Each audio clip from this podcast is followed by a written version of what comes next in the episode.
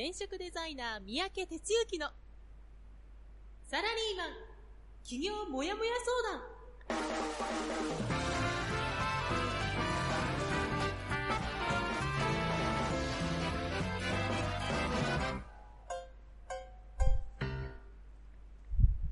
自分に何ができるんだろう。何から始めたらいいの？この番組はそんなモヤモヤ状態のあなたのお悩みに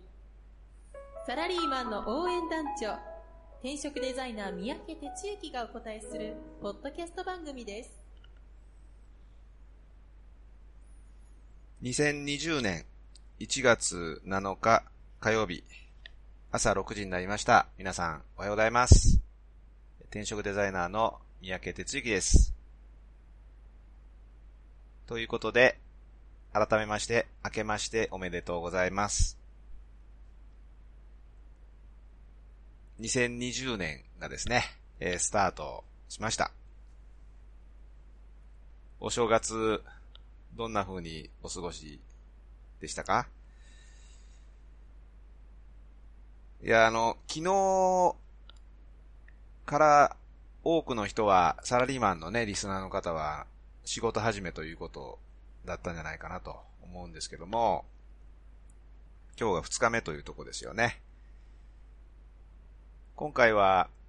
一般的に9連休でしたっけ？ということなんで、なかなかこう、体が元に戻らない というか、頭がぼーっとしてるというかね、まあそういうのが続いているかもしれませんけども、えー頑張っていきたいですよね。で、僕もね、あの、10年以上前のサラリーマンの頃を思い出すとね、その、お正月明けの一発目、会社行くのめんどくさくてね、もう体だるいしね、ははみたいな感じだったんですけど、ほんで行ったら、まずはこう、なんかきちっとね、上着着て、で、周りにいる人たち、一番偉い人から順番に、明けましておめでとうございます。本年もよろしくお願いしますっていうのをね、なんか一人一人こう順番にこう回っていくと。何回言うねんぐらいのね、いう感じでね、なんかもう、めんどくせえなと 言って、毎年過ごしてたのを思い出しますけども。まあまあ、それぞれね、皆さん、職場とか、えー家庭とかね、いろいろなところで、新たな気持ちで、この年を迎えていらっしゃると思うんでね。一緒に、頑張っていきましょうよ。はい、えー、ということでね、今日のお天気は、結構雨マークがね、全国的についてるようで、うん、西から下り坂って感じなのかな。沖縄で晴れマーク以外は、九州、四国、中国を、えー関西、北陸、名古屋、東京全部曇り後雨マークですね。で、新潟、仙台、札幌は晴れマークがついてるということで、今日は全般にちょっとお天気が悪そうというとこなんでしょうかね。はい、えーいうことで、えー2020年の一発目、始めていきたいと思います。よろしくお願いします。じゃあ、こちらのコーナーから入っていきましょう。団長の一週はい、えー、ということで一週間の振り返りをですね、あなたと一緒にしていきましょう。えー今週一週間は、去年12月31日から1月6日までの一週間ということでしたけども、この年末年始、まあ、どんな一週間を過ごされたでしょうか？ということで、まず最初に週間コミットメント、まあ、週間、一週間でこれをやるぞということをリスナーの皆さんに宣言して、で、自分を前に進めていくということで、週間コミットメントっていうのをやってるんですけども、先週はですね、地方をつなぐ活動みたいなことをちょっと、まあ、なんか少しできたらいいなということで、あちこち出張に行った時にですね、話を聞いてきて現地の人で、で、それをブログに書いていくっていうのを始めるっていうことですね、言って、で、箱は作ってたんですけど、まだ記事を書いてなかったということで、記事を書くということをですね、え約束しました。書き始めました。まだちょっとストック分が残ってますけども、とりあえずスタートできましたんで、まあ、それなりに目鼻がついたらね、また紹介しますんで、見てやっていただけると嬉しいです。はい。じゃあ一週間振り返っていきますが、12月31日、いつものようにラジオで僕の一週間がスタートしました。で、まあ大晦日ですよね。まあ特に何かやるというわけじゃなく、何やってたっけ？もう忘れましたけども、あそうですね。まあちょっと思い出してみて、今、あれなのは、紅白歌合戦まあ大体見ますけど、今年はね、あの、かなりなんちゅうか力入れてやってるっていうか、まあ息子がね、たまたま家にいたもんで、まあ盛んにこう言ってたんだけど、今年の紅白ちょっと力入ってるね、みたいなことをね、まあ言うもんで、まあ、おそうかって見てるとね、いろいろ趣向を凝らして、いろんなこう演出、うん、もしてですね、まあ楽しめる紅白っていう感じでね、だったんですけど、まあ、お決まりで、だいたい11時前ぐらいまでにもう結構飲んだくれてますんで、最近は除夜の鐘を聞く前にベッドインしてるということが、あの、もうここ数年続いてますけども、同じく、えそのようなことで、え除夜の鐘は聞いてません。はい。ほんでですね、えっ、ー、と、1日2日ということで、これあの、急遽、僕あの、実家が岡山なんですけども、まあ、お袋が、もう高齢なんですけどね、一人暮らししていて、で、弟が近所に住んでる関係で、まあその、いろいろ面倒見てもらってるわけですけども、まあ一回ちょっと顔を見に行こうということで、まあ久方ぶりにですね、ちょっと急遽行くことを決めまして、で、1日2日と、弾丸でですね、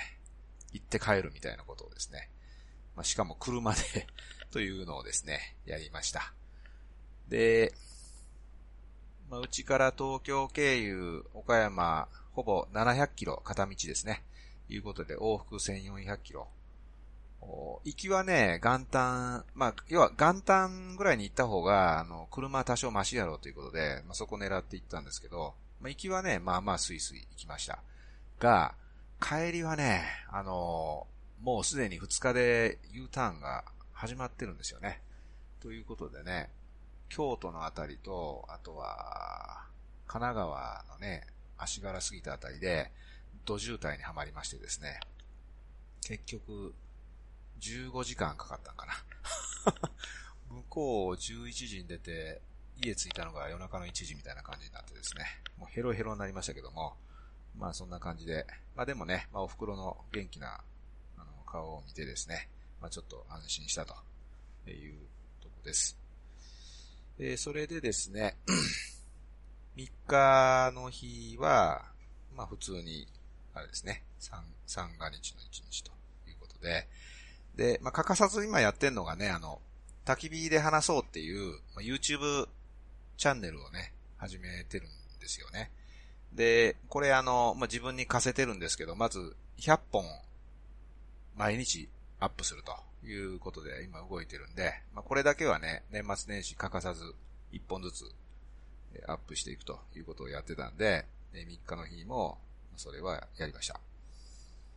それから4日の日の午前中は、まあ、ある意味そうですね、えっと、公式の仕事始めということで、働き方のもやもや相談ということでですね、午前中、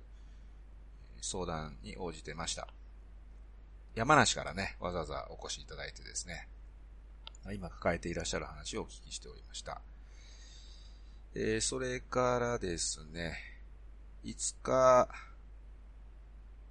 うん。で、5日の日はね、あのー、ちょっと午前中用があって出かけた後にですね、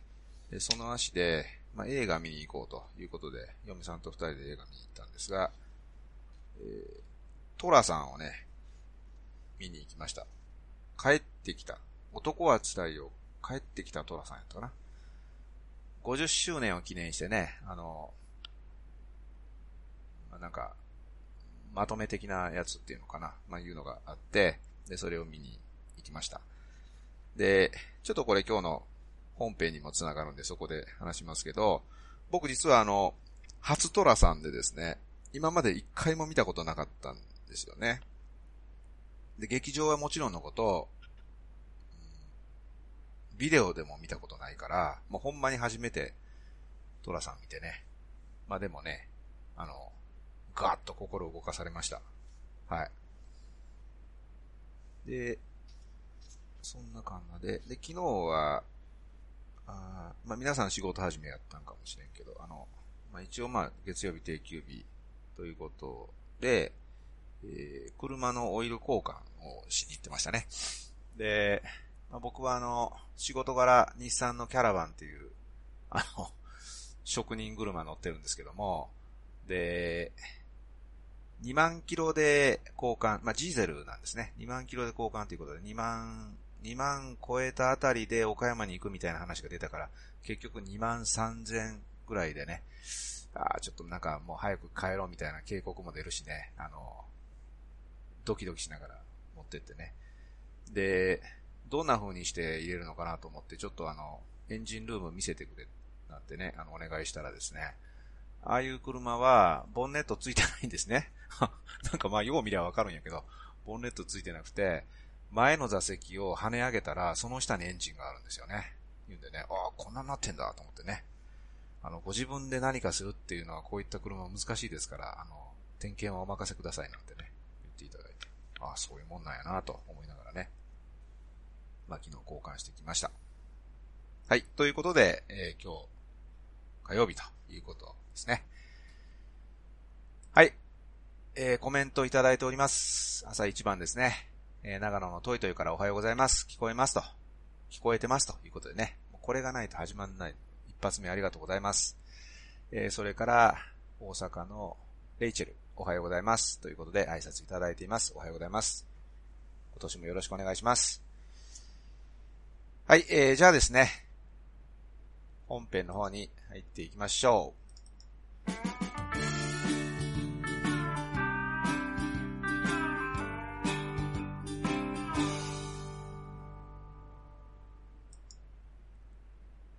えー、今日の本編なんですけどね、えっ、ー、と、タイトルは、グランメゾン東京とトラさんの共通点でいきます。えー、珍しくね、ちゃんとあの 喋ることを準備してます。なんやねんって感じですよね。はい。えー、っと、なんかね、この年末年始で、そのドラマを見るということと、まあ今日さっき説、あの、お伝えした映画を見るっていうのがいろいろ重なってですね。で、まあさっき言ったようにトラさんですね。えー、と、それからもう一個が、先週ちょこっと触れましたけど、グランメゾン東京っていうドラマですね。日曜ドラマかな。これにドハマりしましてね。で、まあその話をちょっとしたいんですけど、このグランメゾン東京、まあちょっとね、この話今日あの番組見てない人はわけわかんないかもしれないんで申し訳ないんですけども、10月ぐらいからやってるのかな ?10 月ぐらいから 3, 3ヶ月やって、年末で終わ終わりました。終わった番組なんですけど、じゃあリアルタイムで見ていたのかっていうとそうではなくて、あの、全然知らなかったんですよね。で、えー、っと、そうそう、年末に、あの、まあ、娘がね、あの、まあ、一人暮らししてるんですけど、あの、帰ってきて、ほいで、あの、いろいろ喋ってる中でね、パパ、あの、グランメゾン東京知ってるとかって、まあ、言うんですよね。知らんなとかって話してたら、絶対見た方がいいよ。あれ、あれ見たらめちゃめちゃハマるし、もう熱くなるし、どやこやって言うわけですよ。ほんで、まあ、うちの娘も結構ね、まあ僕の血ちょっと引いてるのかどうか知らないけど、熱いところがあるんで、そういう情熱系はね、好きなんですよね。ほんで、なんやろうな、ということで、で、たまたま、嫁さんがそういう話を聞いてたのかどうだか、ずっとね、あの、録画取りだめをしてくれてたんですね。ほんで、じゃあそれ見るかっていうことで、そうですね、ほんまに、年末1週間ほどかな。で、まあ最初の、あ、まず、あ、そうだ、最初の1回目見ようとかってみ、みんなで見たの、3人で。何気にね。そしたらね、いや、これやべえと、いう感じなわけですよ。でも、食いついちゃってね、はぁとか思って、ほんでね、そっから続けざまで録画したやつを、まあ見てったみたいなね、感じになりました。で、まあ大まかにね、ストーリーというかこういう感じっていうのは、あの、まあ、キムタク扮する主人公の、まあ、フレンチのシェフがいて、で、まあ、凄腕なんですけど、まあ、その人がね、あの、まあ、ちょっとある事件を、事件を起こしてっていうか事件に巻き込まれて、で、すごい、トトップ、トップに近いような、もう、イケイケの状態にいたのがもう、奈落の底に落ちていくみたいな感じで、もうフレンチ業界から、あの、抹殺し、され、されるシェフみたいな、なんかそんな感じになってね。で、まあそんな中であの、鈴木京香がやってるあの、まあなんちゅうか、まあ彼女もそのシェフなんですけど、なかなか自分の腕には限界があってね、あの、三つ星を取りたいっていうことで頑張ってたんだけど、まあちょっと挫折して、で、どうしようっていうところで二人が出会って、じゃあ一緒に店やろうと。三つ星取りに行こうみたいなことをね、なんかそこから話が始まるわけですよ。ほんで、まあ最終的にはね、その、東京で二人で、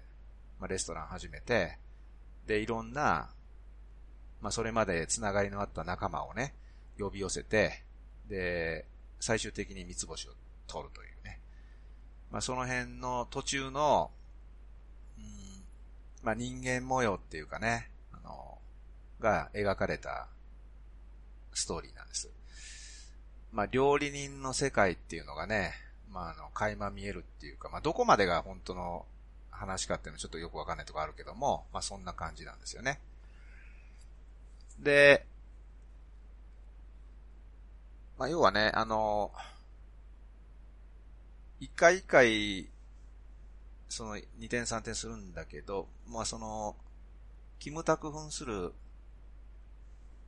なんだっけな、お、ばな、おばななつきっていう役のね、その凄腕シェフは、もうめちゃめちゃこう、口悪いし、うん、なんかもう人に対して一見冷たいし、なんか嫌なやつなんですよね。嫌なやつっていうのをすごい、まあ最初出して、でまあ始終そうなんだけど、実はね、その、裏側に、こう、ものすごくあったかいものを持ってる人間的なね、そんな役柄なんですよ。で、まあ、例えば、その後輩のシェフがいて、まあ、結局その、まあ、事件っていうのは、あ、すみませんね。僕が解説するとわけわかんなくなるけども、あの、まあ、要は、フランスで、で、こう、なんか、重要な役職にいる人たちを集める、その、食事会みたいなものを催したところ、催して、で、その料理の提供するっていうのを、そのキムタクをリーダーとしたフレンチの凄腕チームで提供するっていう場があるわけですよ。で、そんな中で、あの、ナッツをね、なんかその、料理の中に入れてしまい、で、その、集まった人たちの中の重要な人物がアレルギーを持ってる人で、それで、それを食べちゃって、まあ、その場で、まあ、ひっくり返ってね、重篤な状態に追い込まれてしまうという、まあ、そういうところから実は始まるわけで、で、そのナッツを混入したのは、あの、その、キムタク扮するオバ、オバナだと。いうことで、フレンチ協会からもう、抹殺すると。まあ、みたいな話に、まあ、実はなってたんですよ。で、その時にね、まあ、一番の弟子というか、後輩がいて、で、その後輩のシェフが実はですね、あの、自分の、まあ、ミスで、そのナッツを混入したっていう実は裏がそこにあるんですね。で、それをずっと、そのキムタクは自分のことやというふうに言ってね、まあ、結構そこから大変な目に遭ってるんですけど、その後輩が来たということはひた隠し、え自分が責任者だと。自分がやったんだと。みたいなことでね。来てたわけですよ。ほんで、ちょっと話わけわかんないから。で、その、後輩のシェフが別のところで、えー、いろいろやってたんだけど、ある日ね、ちょっといろいろあって、で、その自分がナッツを混入したっていうことを、まあ、公表するわけですね。でそうするとね、もうなんか、そのことを嗅ぎつけた、えー、いろんなメディアとかが、もうあいつはもうとんでもないやつだ、みたいなことでね、またそいつを抹消しようみたいなのがなるわけですよね。で、もう本当に行き場を失って、えー、どうしようもなくなった時に、うちの店に来いと言って、で、まあ、呼び寄せ。ほんで、その後もね、まあ、いろんな気持ちの落ち込みがあってもう、僕は、あの、やめますと。いうところもね、もうとにかく、このバカ野郎とか言いながらね、そんなこと言うのは 100, 100万年も早いんだとかなんか言いながらね、まあ、要するに、そうやって彼をね、あの、まあ、最後まで、まあ、ある意味、まあ、見捨てることなくね、ずっとこう、引き上げていくわけですよね。的な、あの、まあ、ちょっと一つの例ですけど、その、キムタクに関わってる、オバナに関わってる人たちが一人一人こう出てきて、で、その人たちいろんな人生の背景があって、挫折があって、で、どうしようかってなったりするものを、もうとにかく自分とこで、もう大事な仲間やと思ったらね、もうとにかくその人ちゃんと見てね、で、こう、やっていくわけですよ。まあそういう感じのね、ことで、まあ何が言いたいかってそのフレンチの、あの、料理の番組じゃなくて、人間模様の番組なんですよね。うん。まあそんな感じだったわけです。ほいで、あちこち行くと、片やトラさんは、まあご存知の通りですけど、ご存知の通りですけどって言って僕は初めて見たんだけど、要するにその、超人情化ですよね。人情化で、やっぱり同じようにね、あの、いろんな人が出てきたら、ちゃんとその人と向き合って、で、なんか、口は悪いんだけど、とにかくその人のことをちゃんとやってあげるみたいなね。まあそんな感じなわけですよ。だからね、あの、要は、今日タイトルで言った、グランメゾン東京ってフレンチ、フレンチシェフの話ですよね。で、トラさんって下町のおっちゃんの話じゃないですか。で、全くね、あの、違うジャンルなんですよ。だけど、本質は一緒なんやっていうふうに感じたんですね。まあ、ちょっとまとめていくとね、まあ、例えばこういう視点があるのかなと思ったのは、まずね、一人一人のことを思うっていうのが、その、キムタクをするオバナと、えトラさんの共通点。要は、さっきの繰り返しになりますけど、挫折しそうなメンバーに対して突き放すような言い方をまあするわけです。でも、その裏側には、一人一人の個性をちゃんと見てあげて、それを引き出して、で、最終的に彼とか彼女が自信がつけられるような、ある意味愛情を持って接してるんですよね。トラさんも同じで、言葉はベラン名調なんだけど、目の前の人の気持ちをしっかり汲み取るっていうことを、やっぱりやってますよね。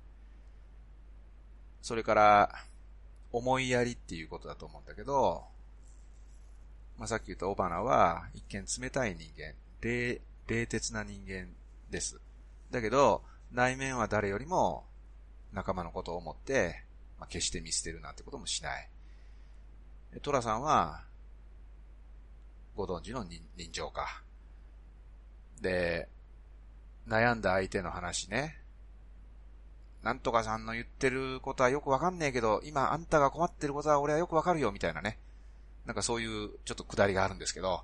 とにかくその目の前の相手の話をしっかり聞いてあげると。いうようなことをやってるわけですね。もう一つは人のつながりっていうやつで、グランメゾン東京はいろいろあって、最終的にみんながバラバラになりながらも最終的に一つになって、最高の状態を作っていくんですね。で、そんな中で、その相方で出てる、人がね、本当のチームになれたな、なんて、一言言う場面があって、で、そこでこう、小花はね、上見て、涙を少し溜めながらみたいな表情があるんですよ。まあそういうような、あの、本当のこう、チームっていうものがどうや、どういうものなのかっていうのを相手にこう、見ている人たちに感じさせてくれる。レストランのメンバーが一つになった瞬間みたいなね。で、トラさんの方は、よく出る場面ですけど、その実家でね、あの、まあ、今回その鍋を囲むみたいな、あの、で、そこでみんながワイワイいろんな話しながら笑ってる、談笑する場面が出るのと、もう一方は、もういませんからね、トラさんは。で、昔の映像を、あの、もう一回復活させて、こう、クロスさせるみたいな作り方してあるんですけど、その昔、トラさんを中心に、周りに人が囲んで、一家団らんで、あったかい、なんかそういう団らんシーン、みたいなのが出るわけですよ。だからなんちゅうかな、その人のこう、人、人が集まった状態っていうんですか？なんかそういうものがね、そこから感じられる。で、あともう一つ言うとしたら、その、自分に正直に生きるっていう感じで、二人に共通してることって、思ったことをそのまま口に出すんですよね。結構だからもうね、あ、はぁみたいなことをね、周りに思わせるようなことを、まあ平平気で言う。でもそれは逆に言うと、お腹の中に何か溜めるなんてことは一切してなくて、そのままをもう相手に言っちゃうんですよね。まあそれが原因で、その時はなんか相手に誤解を招くことがあるかもしれないけども、実はよくよく考えると、その根っこみたいなものは、純粋でね、本当にそういう汚れのない心でやっているっていうところがあって、で、オバナにしろ、トラさんにしろ、二人を知っている人たちは、その二人の人物像を知っているから、なんか、むちゃくちゃ言うんだけど、あいつのためならとかね、トラさんのためならなんて言って、みんなが盛り上げていくと。まあ、知らん間に周囲が巻き込まれているみたいなね。まあ、そういうことですよね。まあ、ちょっと今バラバラ言いましたけど、一人一人のことを思ってあげるとか、思いやりを持って接するとか、人のあったかいつながりとか、自分に正直に生きるとかね。なんかそういうのって、あの、なんか、最近もしかしたら失われてきてるものっていうか、最近とかもう少し前からね。で、まあ感じるわけですよ。で、そのグランメゾン東京も結構な視聴率だったっていうふうに出てますし、それからトラさんの映画もヒットしてるというところからするとね、みんなやっぱり今言ったようなことを心のどこかで求めていて、いるからこそ、こういう映画やドラマが受けるのかなと。逆に言うと、AI が進んできてどうやこうやとかね、人間関係がもう希薄になった今だからこそ、そういうものにみんな立ち返りたいんじゃないのかななんてね、まあ、実は思うわけです。まあ、手な具合でね、ちょっとあの、物語紐解くの下手くそやから、わ、分かったような分からないような話になったかもしれませんけども、やっぱりね、なんか、そういうことを見るにつれ、まあ僕はドハマりしてそういうとこガーッと入っていくタイプなんだけど、やっぱりこう、なんかね、あの、いろんなことを考えすぎて、複雑にすればするほど、物が、物事っていうのは、こんがれ、こんがらがっていくだけで、結局はもっともっとシンプルで、みんなが本当に思ってる気持ちをちゃんとこう、分かり合えて、まあ、ある、ある時はぶつけ合っていくことが多分必要なのかもしれないけども、まあ、それがそもそも人間なんで、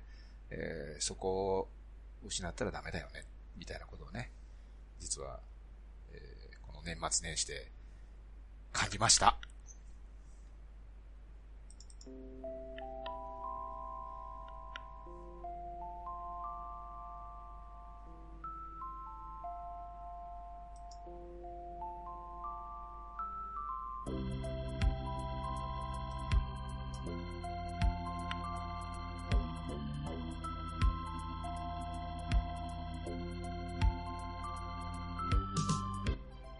はい、えー、ということでね、すいません。まとまりのない あの、話になりましたけども、いや、なんか、ストーリーを相手に伝えるって難しいね。なんかちょっともうちょっとこう、ちゃんと整理してここをポイントっていうやっぱやっとかないとなかなか話が尻滅裂になっちゃいますけども、まあ要はね、でもやっぱりね、あの、そういうこう、人の温かさとかね、やっぱそういうものって、まあものすごく大事なんやし、みんなやっぱそういうことをね、求めてるんやなっていうのをね、なんか、まあ、感じました。えー、なのでね、あの、これってすごい一番ベースになる話やと思うからね、まあ、そこを大事にしながら、このやっぱ2020年はやっていきたいなと、まあ、いうふうに思っています。はい、えー、ということでね、ちょっとお知らせの方ですけども、あ、そうだ、ごめんなさい。ちょっと俺、コミットメント、今週言うの忘れたな。今週はね、あのー、今2冊目の著書にかかってますけども、まあ、その原稿を出して、で、それがあの、昨日戻ってきました。出版社からね。えなので、えそれの再構成を、えやりきるというのをですね、今週のコミットメントにします。えー、っと、それからお知らせの方はね、2020年スタートしまして、え転職塾の方も始まります。1月の10日がスタート、え東京定例会ということでね、あの、定例会っていう言葉にちょっと変更、変えて、え新たにスタートします。で、定例会っていうのは何かというと、要するに、あの、つながりを作る場ですね。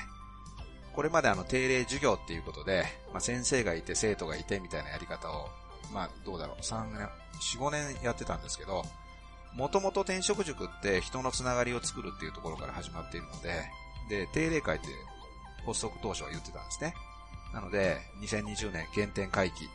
え、人のつながりを作るということを大事にしながら、お互い、こう、ブラッシュアップする場ということで、え定例会という名前にしたんですけども、それの東京版が1月10日の夜、え、浅草橋、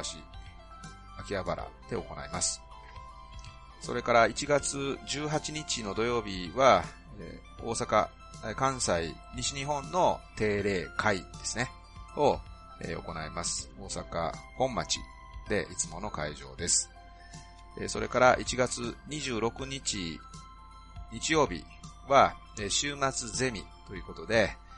ハイブリッドキャリアプログラムという自分で仕事作りをできる技術を習得するというプログラムがありますけども、それを今一生懸命やっていただいているメンバーの方に集まってもらって、お互いに高め合うという、まあ、ゼミですね。お互いに高め合っていくそういう場作りということで、週末ゼミを行います。えこの3回ともね、あの、定例会の方は、えー、体験参加ということなんで、まあ、1メンバーになりきっていただいて参加いただく。で、週末ゼミの方は見学ですね。まあ、そういう形でプログラムを取り組んでいる人たちなんで、そこに入っていただいて話し合わせての難しいですから、えー、見学いただくということでありますので、ぜひ、えー、来ていただきたいと思います。はい、ということでね、2020年という区切りの年がスタートしましたけども、今年1年が、リスナーの皆さんにとってね、幸せな一年になるようにね、それもね、自分で作っていくことから始まりますんでね、一緒にやっていきましょうよ。はい。お相手は、団長こと転職デザイナーの三宅哲之でした。えー、じゃあ今日も一日頑張っていきましょう。いってらっしゃいこの番組は、転職塾。サラリーマンがゼロから始める自分サイズ企業準備の学校。フリーエージェントアカデミーの提供でお送りしました。